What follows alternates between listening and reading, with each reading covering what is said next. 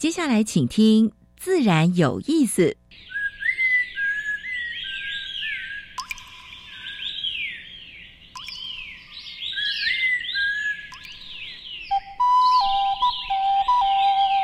大自然是最能启发人心、最迷人的教室。透过鸟语、虫鸣，顺着山峰、水流，教给我们自然万物的盎然趣味与生命智慧。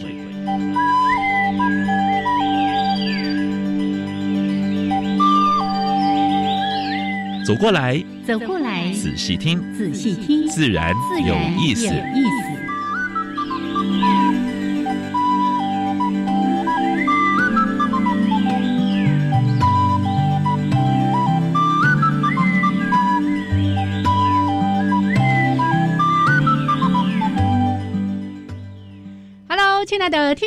友们，大家好，欢迎收听教育电台，自然有意思。我是杨平世，我是燕子。今天第一次这个新的播音室里面啊，搬新家了，不太一样。之前在三楼就会哎遥望植物园，现在呢，我们来到了国立教育广播电台入口处一楼的地方，哎，进来这样算右侧左侧。其实打开那边还还是可以看到蓝天的，对不对？啊今天 天气不太好。哦，那真的很开心哦！我们换了新家。那这个地方有一个好处，就是如果听众朋友们要来参观我们电台的现场，哇，这边有三大面的那个落地玻璃、落地窗，嗯，我们就可以互相里面的动物。可爱的 可爱动物区，是是是，好，那真的很开心哦。这个当然换了新家，我心情有点忐忑紧张哦，所以待会儿我会稍微专心一点。老师，你多讲一点话 哈。好，那我们还是来介绍一下今天的节目内容。一开始有两个小单元，第一个单元是自然大小事，跟大家分享过去个礼拜全世界全还有台湾发生过比较重要的农业生态。还有环保的事情。台湾 special 部分呢，燕子要跟大家聊，哎，最近你在野外看到哪一些台湾原生植物正在开花结果？哦，还好你说哪一些，不然我就要纠正你。你平常平常就说哪一种？今天不是只有讲一种哦，哦，那个一群一群。对，哎嗯，你怎么那么聪明，就猜到了？待会儿告诉大家。OK，另外呢，主题时间。今天六月七号，明天六月八号是世界海洋日。对对，今天我们请到这个贵宾呢，他在海洋这部分可以说琢磨非常深。是，尤其在立法委员任内的四年，嗯哼，推动海洋释法，是哎有声有色。哎呀，你看四年一个法案，通常要通过是很困难，旷日费时十几二十年。嗯，他在四年内就是。哎，推动这个部分哈，而且把海海洋保育署也都成立了，对不对？嗯，哦，那待会儿呢，我们就邀请到邱文燕老师来到节目当中。上一次来就是来谈海洋四法的，所以你看，好多年不见了哈。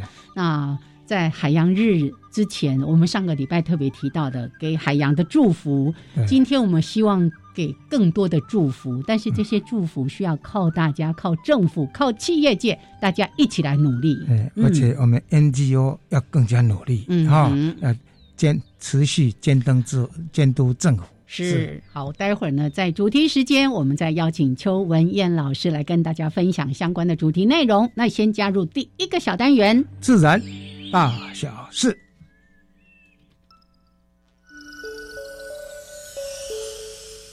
风声、雨声、鸟鸣声，声声入耳。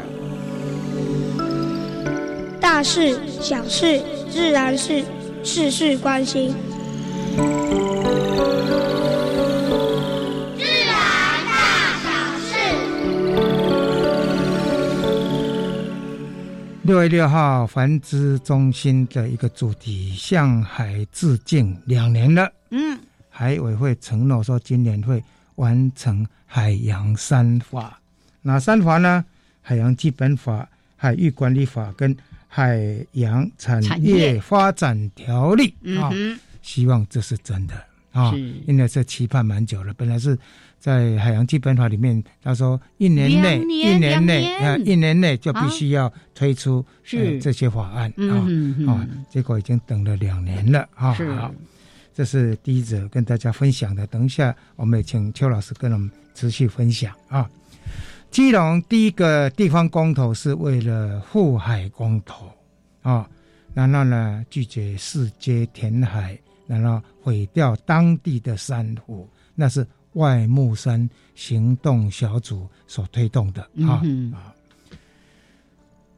砗磲贝将有七种将列入保育类，但是达悟族呢忧心冲击当地的文化，因为达悟族呢会利用一部分种类的这个砗磲贝做那个贝灰、啊，嗯啊贝灰它可以它传统祭祀啦，甚至生活之中，是连吃槟榔，槟榔灰里面哦。也要放一点这个东哦，西。是哦，是哦。石灰嘛，是是，所以这个部分的话呢，未来在列保育的时候，我想应该要考虑到原住民的利用的这一块啊。嗯海里有药局哦，嗯，哎，哎，海豚免费的哦，天然的哦，海豚会排队摩擦珊瑚，为自己治疗皮肤的伤口。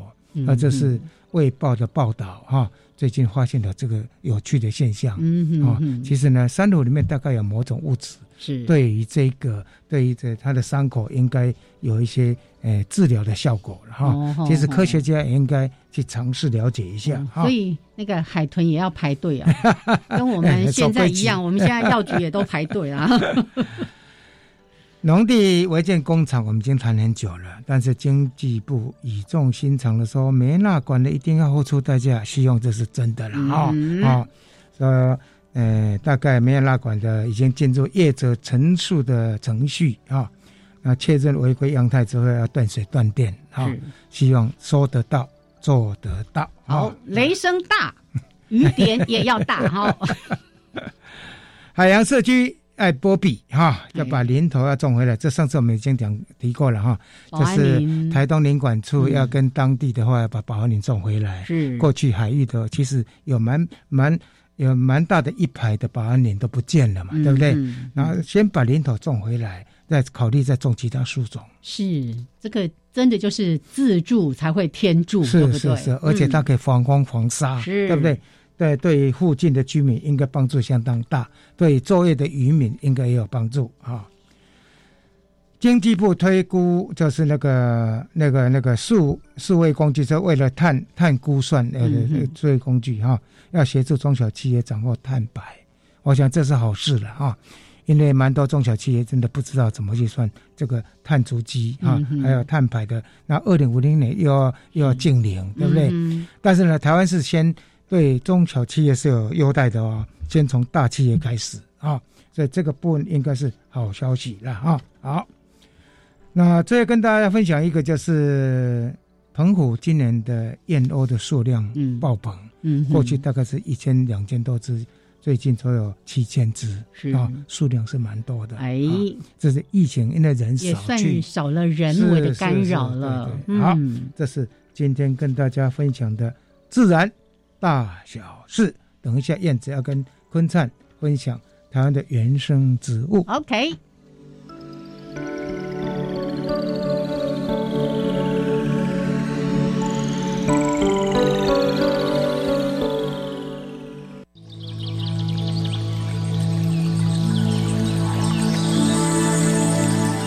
别的地方找不到，别的地方看不到，别的地方听不到。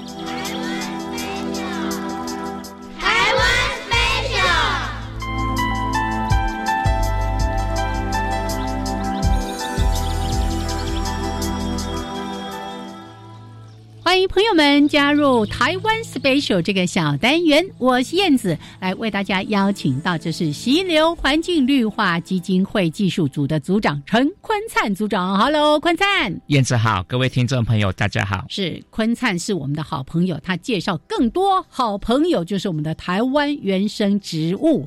来，今天要介绍的是哪一种植物？今天哎没办法介绍哪一种，哎哎哎哎哎，这样你不负责任了，不然你要介绍什么 今天要介绍一个属啊啊哦？那个我们植物的分类的比较小的界门纲目科属种。种那属今天介绍的是锦菜属。锦菜虽然小巧，但是那个花朵啊，你每次看到就觉得超美的，好可爱嗯对，好可爱像精灵一样。是台湾大概有二十种左右，大家的生活周遭就有了哈。旁边的小野地里可能就有了。马路边有时候就有喽。对呀、蹲下来看就会看到、嗯啊，一直到台湾的高山，嗯哎，都有。嗯，可能你的花盆里面也会也会长出来，自己就长出来了，自己就长出来了。哈，但是那么多种哈，哎，你要认识它，当然要花一点点心思啊。嗯哈、那我觉得认不认识，那我觉得还在其次。哎，你要懂得欣赏，你身边就看得到这些小花小草。刚刚坤灿讲的这件事情太重要了，就像台湾的野花野草那么多哦，那我们从去年这样一路介绍过来，也到目前也就是七十几种，但是有太多是我们没办法介绍给大家的哦。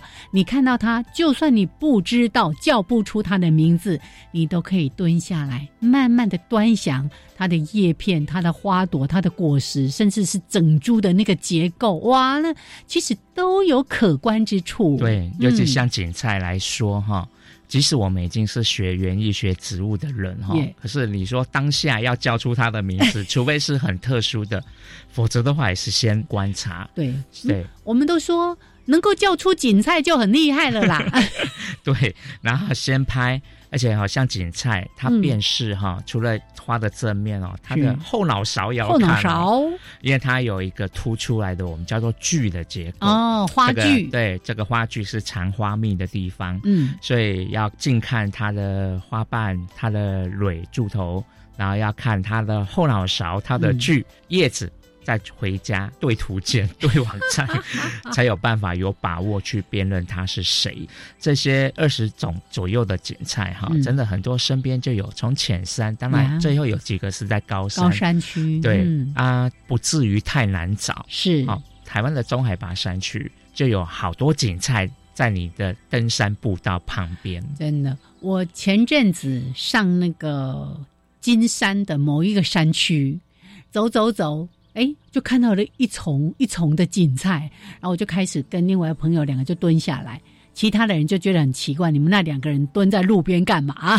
我们就是在拍锦菜。对，就是像台北啦哈，嗯台北的话，花盆很容易就长出紫花地丁，那个是紫色的，啊叶子像箭头形的。阳明山区如意草也很多，嗯啊，或者茶齿黄、北极红，石壁上啦、坡上就很容易见到的。那如果说你去中海拔地区的话，像上次走拉拉山哦，嗯。第一次真的大开眼界。台湾锦菜嗯。是整个山坡都是，而且我就跟同行的人说，花比叶子还大，因为台湾锦菜的叶子蛮叶子不哎，对，蛮小巧、蛮可爱的，，那个花的比例真的很漂亮。嗯嗯我就说这个开发成园艺化应该不错。是啊，外国嗯。因为有很多种植锦菜的趣味玩家，人口还蛮大，因为锦菜属也是一个非常大的属，嗯全世界都有。而且不可思议的形状都有，嗯嗯，那当然你可以挑环境合适的来来试看看，因为锦菜收集种子用播种来讲并不难，所以很多的这个园艺爱好者在种。倒是藤原生种在卖植株是没有、嗯。啊，但是你可以采种子，啊。你不要不需要挖，是。因为它很容易结果。是是，而且它的根系可能你一挖就把它给破坏掉了嗯。哈、而且嗯有很多很有趣的现象哈，嗯。像有爬七星山，就发现哎，过了一个山沟，过了一个步道，景菜就不一样了。对，这是非常有趣的。嗯那有时候你在中海拔山区，你会看到，哎，台湾景菜在这一面的坡，是喜岩景菜在另外一面的坡，哎，楚河汉界吗？哎，分得一清二楚。大家可以去探究为什么会这样子。嗯嗯嗯嗯。今天介绍多种锦菜，用手机记录这些可爱的声音，是的，回去再比对他是谁。耶 没比对出来也没关系，知道他是锦菜就很厉害了。谢谢坤灿，谢谢，谢谢。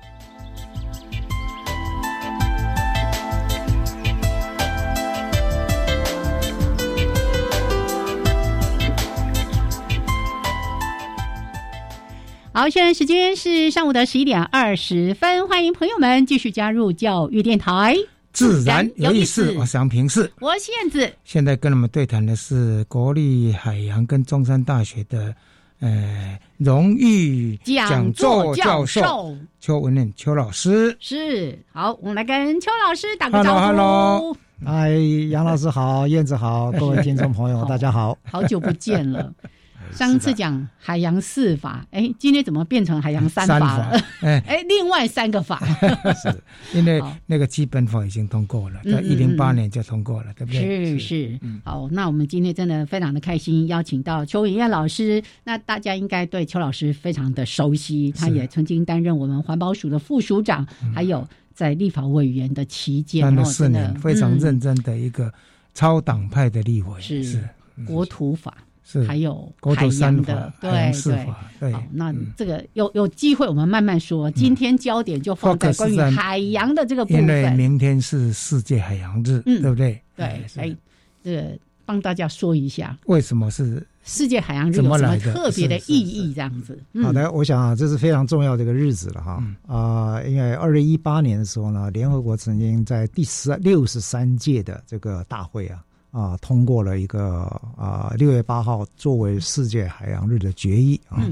那我们也因为这样子啊，在过去我在二零一五年的时候呢，也呃看到这个国际的趋势啊，所以那时候呢，在我。起草的叫《海域管理法》了哈，里面就摆了一条，希望六月八号呢，既然是世界海洋日，也做我们国家海洋日。嗯哼。那但是那个法没有通过啊啊，所以就把它列到呃海洋基本法。嗯。所以海洋基本法的倒数第第第二条，就大概第十八条呢，就特别定定了六月八号是我们的国家海洋日，在这一段时间内呢，不一定只有那一天，能够全国的民众呢，跟联合国一样，呼应联合国的行动呢。来共同保护海洋，那么海洋的教育就非常重要了哈。那今年的主题是联合行动，振兴海洋啊。所以我们刚刚跟燕子刚刚提到的一样，我们希望呢，还有杨老师也提到了啊，不管是 NGO、私人部门啊、企业、国啊政府的各个部门，大家都要结合起来，变成一个强而有力的伙伴关系啊，来保护我们的海洋。嗯哼，因为台面台湾四面环海是。光是燕子每年去那个海滩清热色，嗯。清了好多年都清不完，对不对？啊，每次都要被老师讲一下这件事情。今年的净滩活动已经又陆陆续续在展开了，是是是，欢迎大家来参与。但是呢，还是回到那个最重要的根本，就是源头减速，是是才是正解。对，哦对。当然，海洋面对的不是只有垃圾的问题，还有更多像我们最近在关心的各种海岸的开发。开发对，老师刚刚在提那个。海域管理法是这个，也是我们待会儿想要跟大家谈的那个三法之一，对不对？哦，是的。那从那个时候就要推推到现在，还还还是 这样，有点已已经过了五六年了。哎，我都不知不知道怎么讲下去了。好，那所以呢，刚才提到的今年的主题是联合行动，是的。大家可以怎么样来行动？我们可以先破题一下，让大家也一起赶快听起来这样子。基本上是对呃海洋的重要性啊，应该对，尤其是海洋对于台湾的重要性呢，应该有所了解了啊。那当然，海洋的一些基本的知识能够多一点的了解，但是更重要就是说，我们要亲海嘛，嗯，啊，亲海、近海、近到才能够去爱海啊。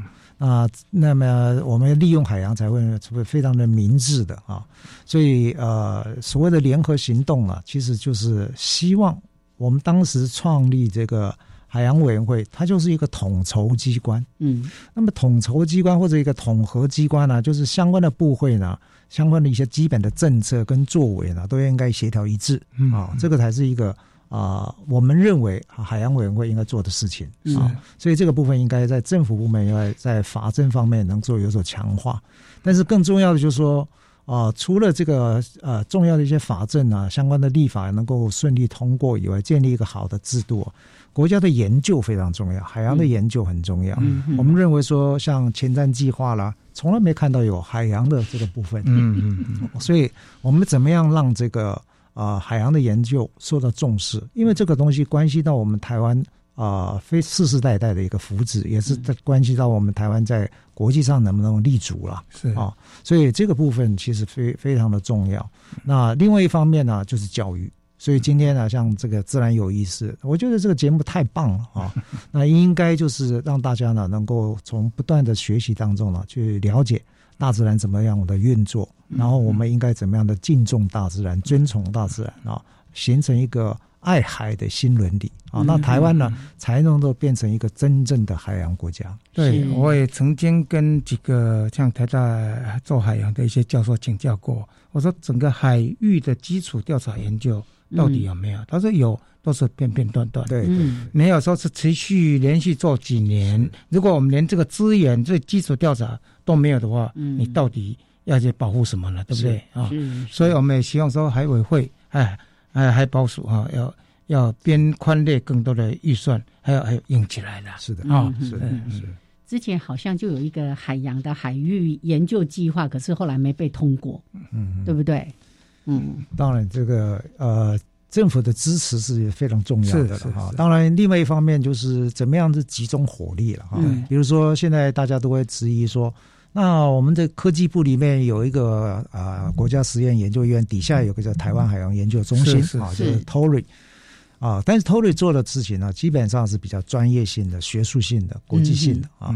但是我们认为说，台湾的海洋的研究呢，基础的调查非常重要，对对，所以呢，才会有今天的国家海洋研究院是。啊，这个设立是在这个海洋委员会底下。嗯，所以我当时一直主张了，我说这两个机关呢，应该统合起来，嗯啊，国家级的这个海洋研究这个中心集中火力，应该集中火力，预算就变在变更多，那么预算呢，能够再集中在这个部分啊，啊，那我觉得这个部分呢，其实是可以大家来再思考、再讨论，嗯，而且。现在谈到最近，我看到一些研究计划提到说，海洋里面海藻。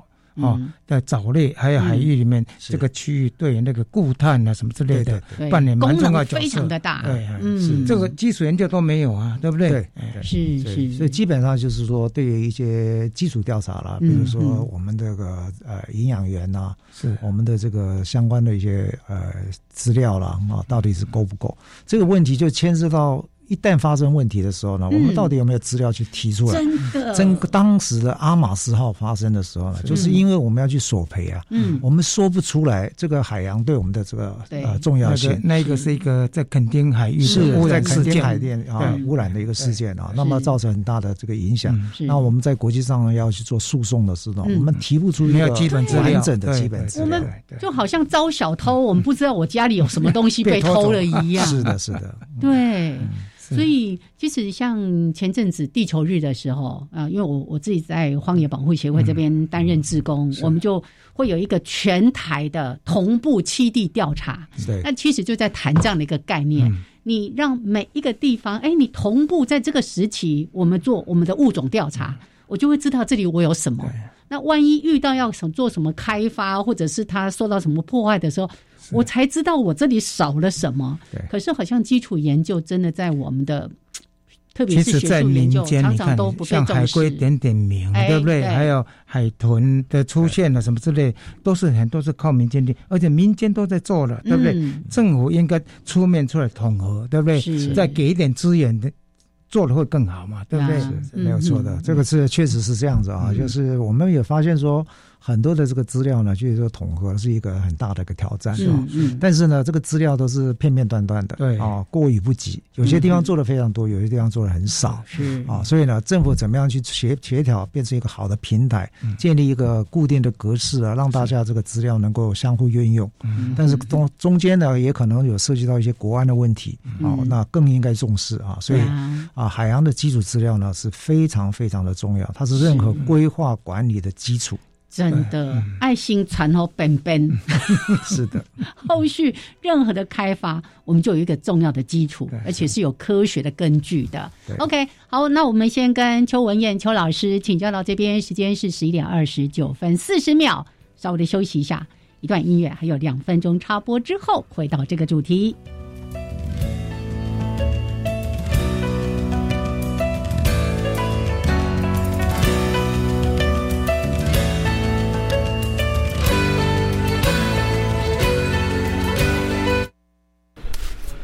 现在在剥浆，剥浆就是剥一块整砖的量，让它炸一下，然后要确保它每个面都有在油里面。继职教育让人有无限可能，他们都说继职让我翻转人生。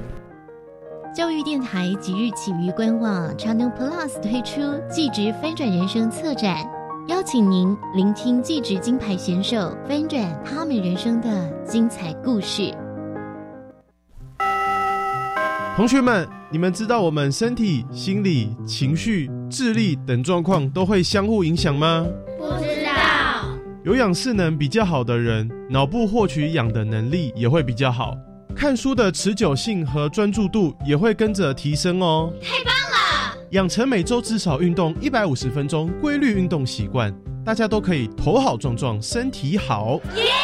以上广告，教育部提供。工商服务业的朋友，大家好。六月一号到七月三十一号，请支持一百一十年工业及服务业普查。普查员会佩戴普查员证，提供至受查单位函。您的资料绝对保密，请安心接受访问。五月十八号到六月底前，也欢迎自行上网填报哦。工商普查到底来，台湾经济亮起来。以上广告由行政院主计总处提供。加外加外，阿玛波拉，扎根格玛西卡斯达斯，迪加古拉布古列列。大家好，我是来自台东的胡代明，这里是教育电台。那罗哇那咿呀那呀哦哎呀，那是你呀鲁玛的呀恩哦，朋友们就爱教育电台。好，现在时间是上午的十一点三十二分，欢迎朋友们继续加入教育电台，自然有意思。我是杨平是，我是燕子。嗯，跟他们对谈的是，呃，中山大学跟海洋大学的呃荣誉讲座教授，哎，邱文任邱老师是，也是曾经担任我们环保署的副署长，还有第八届的这个。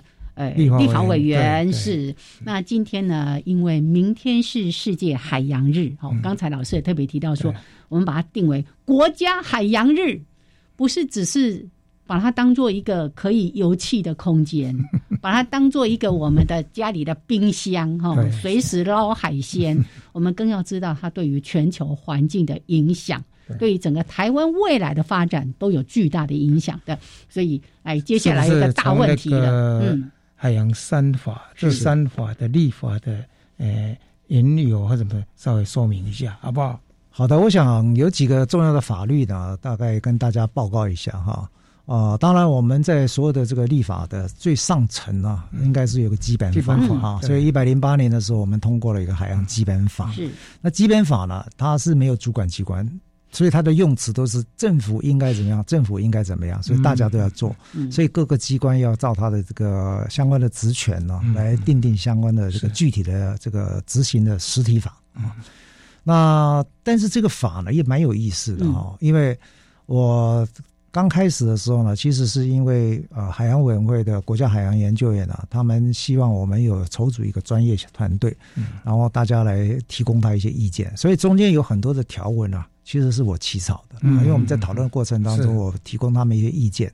那么，呃，这个海洋基本法一通过的时候呢，呃，日本呢，我觉得这个国家很很很可怕啊，他们对我们国家的这情报收集啊，是非常非常了解的，是。所以他们立刻就有日文版。后来我呃，我们的英文版，台湾的台湾国呃海洋基本法的日文版。哦。然后呢，他们也开始做一些研究评论啊。那但是呢，呃，蛮有意思的。这个法里面的第十条呢，特别提到，刚才呃燕子有提到说达悟族啊，这个对原这个海域的一个看法啊，抽抽取备的问题啊。那我们那一条第十条啊，其实文字是我写的，意思就是说，啊，政府应该建立一个合宜的制度了，去保障传统智慧，嗯，哦，这个海洋文化。是是是。那这个日本的教授呢，非常敬佩，还特别写了一个专文啊，在他们那个海洋期刊里面啊，特别称赞我们台湾。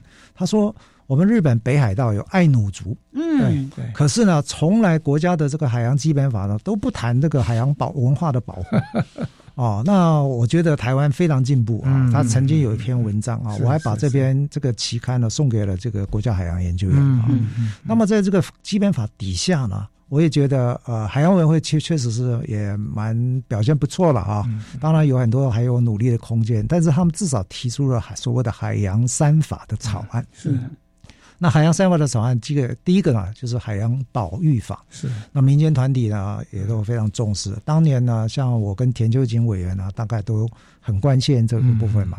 比如说我们在 APEC。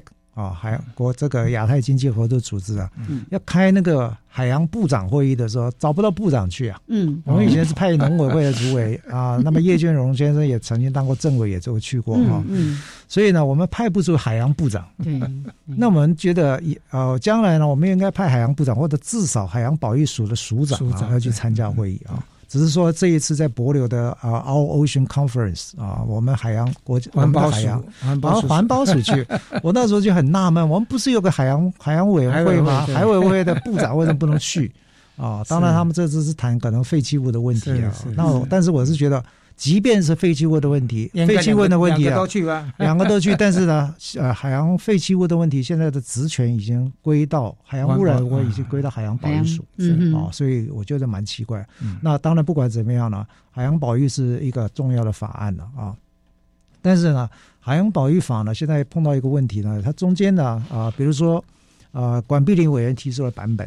嗯，他就希望说，二零三零年啊，这个海域的三百分之三十啊，要划成保保护区。是，但是呢，那个基础是什么？是领海呢，还是还是还是包括经济海域？包括经济海域。可是我们经济海域并没有划出来。嗯嗯。所以那个计算标准呢，到底要怎么样？那另外一个呢，这个法里面说，各个部会所划出来的叫做海洋保护区。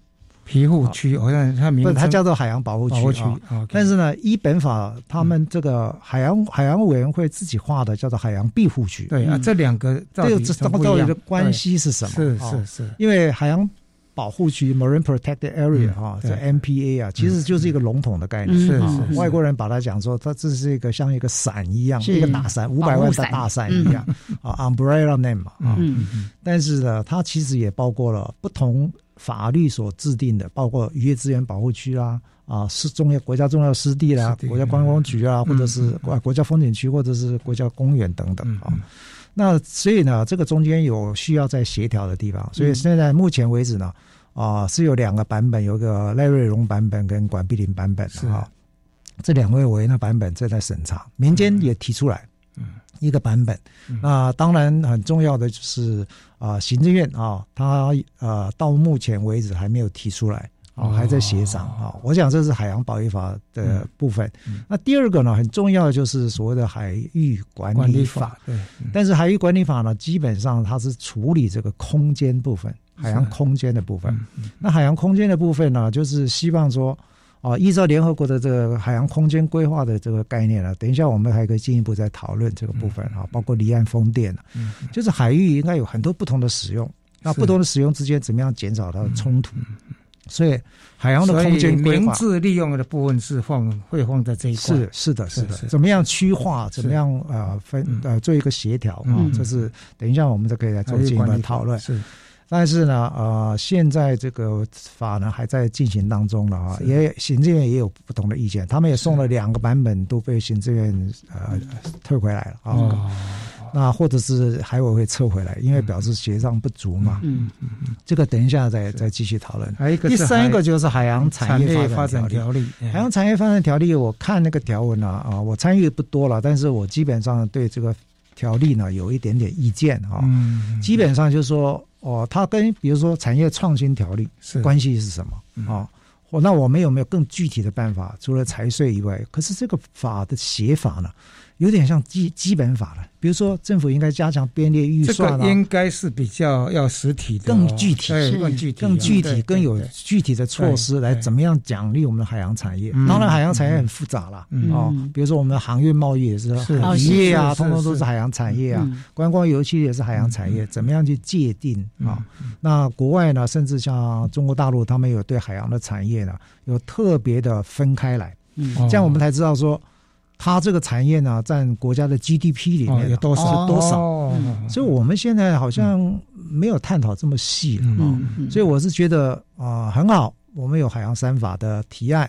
那如果能够像这个海委会这个承诺哦，他说哦今年这今个要入一定要立法成功哦。那当然我们有祝给予祝福了，是是，可是问题是说，你立了一个法，如果它是空的，嗯，那就并没有没有太大嗯意义，是是嗯啊，只是为交代而交代吗？嗯，那我觉得我们很期待呢，海委会呢可以继续加把劲。嗯嗯尤其现在包括就是离岸风电，还有包括那个太阳能板嗯啊，还有跟保育之间有蛮多的干戈，甚至渔民之间也有一些冲突。是啊如果说能够把法律好的话呢，也许就是可以把这个跟民间的这些这些冲突可以嗯。诶减少了，不能够说就就没有冲突了啊。是是，不过要像刚才邱老师说的，要让它是可以更具体的，而不是只是一些观念上的空谈而已。对对对。OK，好，所以我们今天在谈那个海洋国家需要这三个，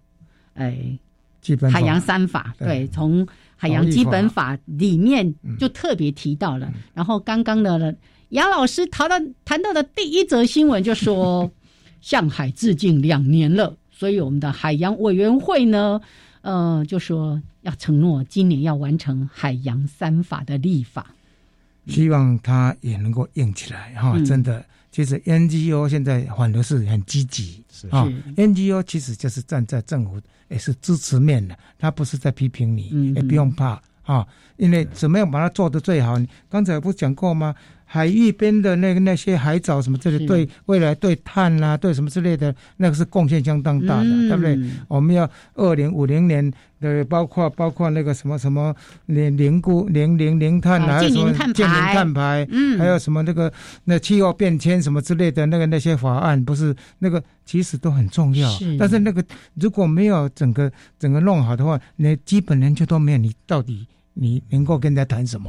所以老师刚才说，我们 今年那个海洋日特别在谈联合行动，不要把呃跟你意见不一样的人当成敌人，敌人对其实是大家一起努力，的对。对。而且台湾很重要，四面都环来啊，对不对？嗯好不容易走出第一步了，对不对？你把那基本法都定出来了，对不对？是。保育法，还有包括呃后续的管理法，还有个包括海洋产业发展条例，你看嗯这是环环相扣啊。对。是那像海洋保育法，我们在上个礼拜也特别对请这个满野新竹的呃理事长来呃稍微跟大家谈哦。啊对那海域管理法虽然说也其实已经躺很久了哦，但是大家对这个比较比较陌生生一点对。对那我们邱老师本身其实他是都市规划规划的专专家对对于这种空间的怎么样配置、怎么样管理，那是特别特别的专业的哦。嗯所以可以就这个部分让大家再更有概念一点，因为你刚才提到说。不要只是一些空谈，那有没有一些更具体是我们的政府或者我们 NGO 团体，甚至人民大家可以一起来支持了解的？好，我想这个海域管理法呢，是一百零五年左右的时候呢，我在立法院啊提出来，然后呢提出来以后呢，其实经过部会协商，嗯，都已经完成协商了啊，只是很可惜啊。有一位委员没有投票，没有没有同意，某一个党的哈，某一个党的某一个代表人啊，他不同意，所以这个法案呢，我还当时呢还特别去拜访他们的秘书长啊，但是哦，我吃了闭门羹啊，就没有通过。结果这么一躺就五六年过去了。嗯为什么要有一个海当时的叫做海域管理法？就是因为我们海岸管理法呢已经有。已经完成了，嗯嗯但是我有看到呢，海岸管理法的它的边界线啊，叫做滨海，呃，叫近岸海域啊，是到水深三十公尺，哦或者是三海里的地方。是可是三海里跟我们的十二海的领海中间呢、有一大片呢、是没有法律去管它的。是当时国土交法还没有通过，因为那是国土交法，这是我任期最后一天的晚上十点半才通过。嗯嗯嗯。所以呢，我一直期待呢，那时候呢，如果说海域管理法呢能够衔接海岸管理法，从三海里到十二海里啊，能够做一个完整的规划。那这样子呢，因为我已经看到了，我们未来的像这个离岸风电的发展，是一定会做得更好，嗯不会有产生那么多的冲突。是，所以才制定了叫做海域管理法，目标是针对三海里到十二海里这个海域。那的确呢，现在我们发现一个问题呢，彰化海域这个我们现在不是有个彰化风场吗？是是，那彰化风场这个这个规划的时候呢，就它其实呢都在啊、我们现在的风场几乎百分之八九十以上呢，全部都在山海里外。哦比如说海岸管理法管不到，哦，好好国土计划法呢又是非常原则性的啊。虽然我们现在进入第二阶段，国土计划有一个叫全国国土计划跟所谓的县市国土计划，但是呃，它对那个海洋资源地区呢，其实都是原则性的。可是我们的海域呢都非常大，比如说以基隆市来讲，它的海域的面积啊，大概是陆地面积的二十七倍大。嗯嗯嗯，可是我们不知道怎么去规划。哦，全部都是什么套叠我们现有的什么渔业资源保护区啊，什么这些既有的法依法划定的这些区块。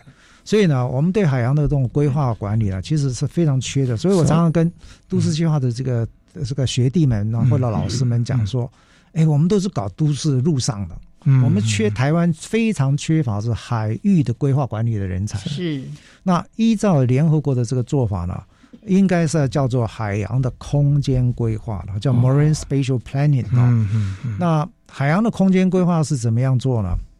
他说，第一个跟 stakeholder 呢要讨论，就是权益关系人。你看我们为什么今天产生那么大跟渔民嘛，现在渔民跟冲嘛，所以在对园林那个地方呢，那渔民就非常的感冒啊。对对对，哦，所以第一个跟权益关系人，是。第二个呢，生态为系统为基础。是。你要知道这个地方的生态环境是怎么样，为什么有白海豚啊，这边的渔业资源啊等等，你不能说哦、就直接就画上去。你为了达到二零二五飞鹤家园，是你的目的只是为了能源嘛。嗯嗯但是海洋不是只有能源一种使用啊，不是是只有离岸风电一种使用是。是，你把整个台湾插上风机，台湾海峡插上风机，你也本解决不了这个台湾的能源短缺的问题嘛。是啊，而且二十二三十年以后厨艺怎么办？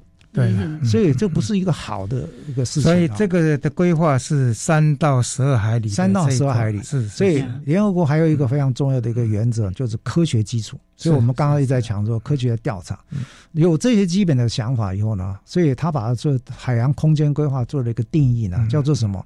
叫做我们是依照这个生态环境的条件跟这个权益关系人协商的结果，嗯，然后呢，做一个合理的空间跟时间上面的分派，嗯，让海域的不同使用者之间呢，它的使用是非常的协调，不会冲突大家能够互利共生是是是啊，所以这个才是重点。嗯嗯嗯，好，这就是海域管理法蛮大的一个内涵哈。对其实也是解决冲突的啦。对对不对？就因为而且这些关注的面向都非常的重要。刚才提到的权益关系人，还有以生态系统为基础，还有科学为重要的这个基础，怎么样做科学的研究了等等的。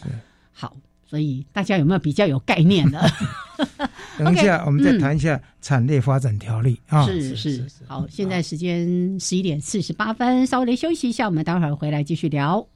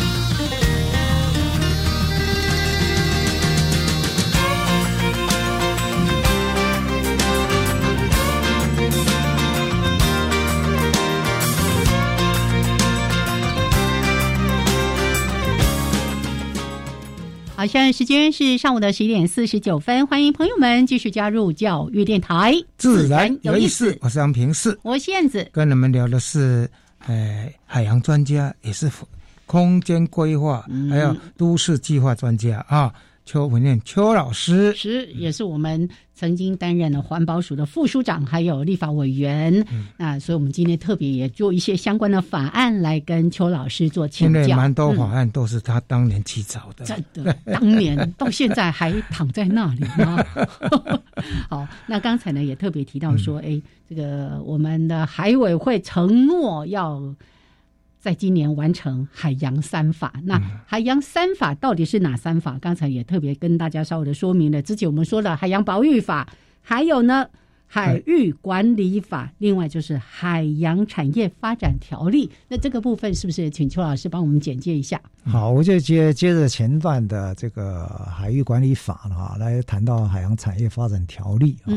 事实上，我当时运用。呃，这个海域管理法这个名词啊，是呃相对于这个海岸管理法，嗯嗯，因为我们希望整个海域、海岸呢啊或者海域的部分呢，都能够有一个完整的法律来进行管理啊。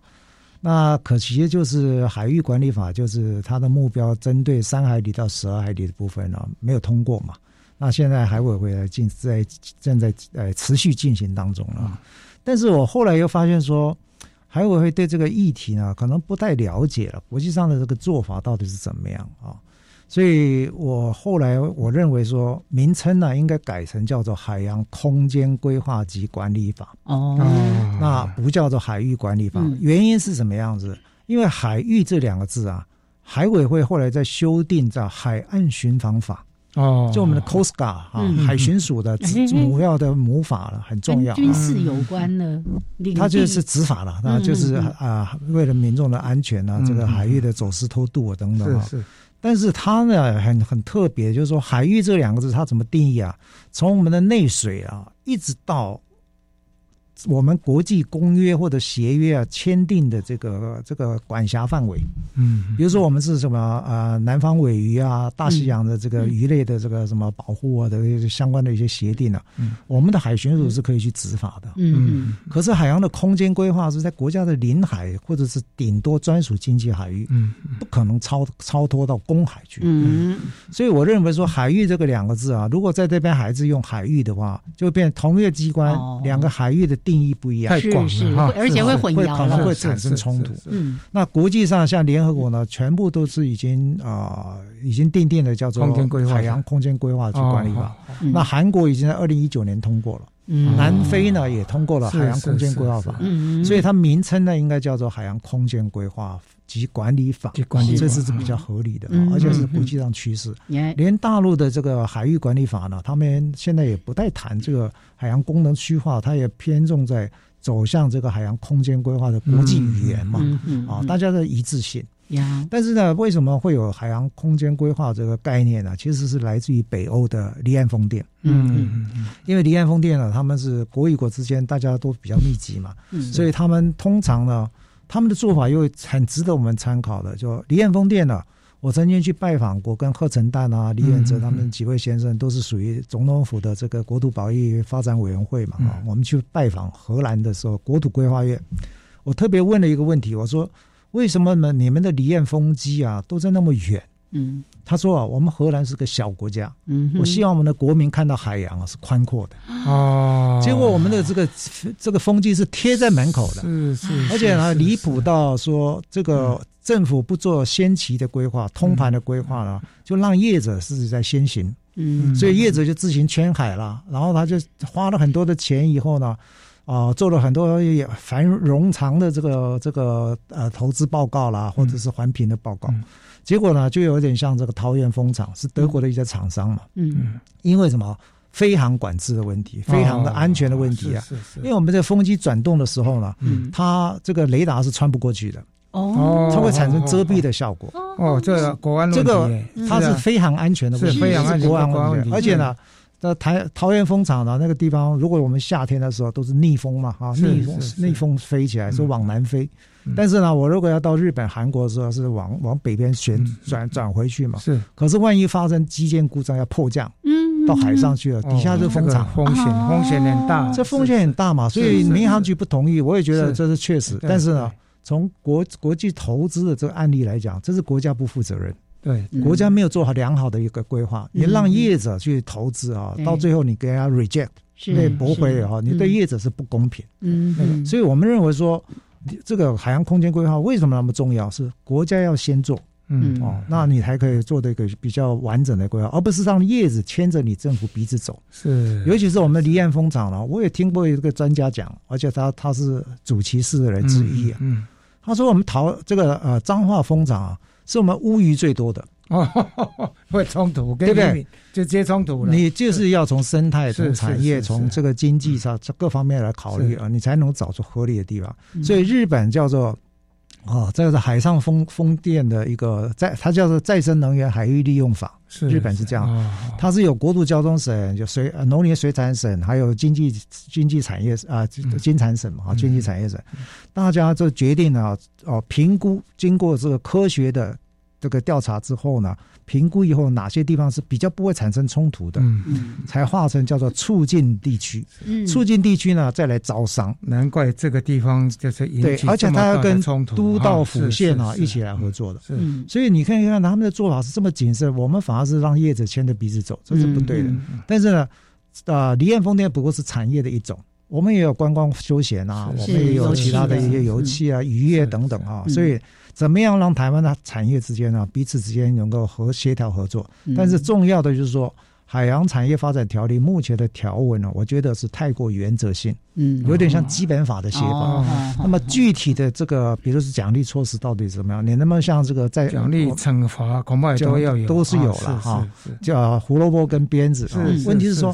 这么复杂的东西，你要怎么样去呃界定它是海洋产业？比如说我们有些海呃过海事工程啊，可能路上的工程公司就来整包了，嗯，你很难去切割。是，所以在 APEC 里头，我曾经协助过他们做过海洋产业的这个盘点。嗯，哦，那像比如说台湾的这个造船啊，特别是游艇是很强啊，游艇是全可是我们没有一个具体的保保护这个措施啊，所以这些产业呢后来都跑掉了，啊，跑到其他国家或者被其他国家取代了。像比如说泰国、韩国、中国大陆，现在他们都发展的蛮快。嗯，我们没有给业者呢一个合理的经营环境。嗯，所以呢，海洋产业怎么样发展呢？其实关系到台湾未来的啊这个发展的一个或者永续发展未来前重要的观光的部分，对不对？应该是在这个条例里面，应该把它弄点清楚。大家刚刚从邱老师的这一段叙述说明当中，其实我们可以看到一个很重要的，对，然后我们。以前总是在谈说啊，当我们在从这个生态啊什么的角度的时候，我们好像都是反商反产业的。是的。可是其实并不是，我们是希望这其实是可以兼容并蓄的哦。尤其你刚刚提到说，像离岸风机，你看在北欧他们是怎么样发展的？但我们呢，就盖在你的眼前，然后甚至呢，就在陆地上岸边就有一堆的这个风机等等的。其实那个造成的，你不要说景观的问题，甚至是对一些海洋生物啦、候鸟、飞鸟等等，它都造成影响的。没有错，我们现在对人也会影响，低频、高频，对不对？对，像这个重大工程的生态检核机制啊，这工程会推动了，可是啊，它并没有考虑到这个风机。那我们现在发现说，像云林那个地区啊，有百分之八十以上的风机是没有经过景观上面的一个评估或者是环评，因为它是怎么样变成是呃大概分包了哈，变成化整为零。嗯，那对渔民对当地的这个居民是非常不公平的，是是啊，所以呢，他们受到这个低低频噪音的影响啊，景观的冲击。那国外是其实是有非常严谨的规范。那我觉得我们应该要特别重视我们呃。那些偏远地区、那些弱势的群众的一个权益。呀，所以希望这三法在今年真的能通过的时候呢，应该要广纳哎相关利益的啊，还有这些 NGO 啊，大家一起来来来商量一下，是。把它做得更好。还有老师刚才很强调的基础科学的研究。是。很重要，这才是今年海委会加油，嗯，海保加油。呃，今年这个国家海洋日的这个重点，或者世界海洋日的主题啊，联合行动，是是是，联合行动，大家一起。好，谢谢邱文燕老师今天跟我们的分享，谢谢，谢谢。大家，我们下礼拜见喽。OK，好，有机会我们再请邱老师来跟我们多说些系列的。哦，好期待哦。好，好，拜拜，拜拜。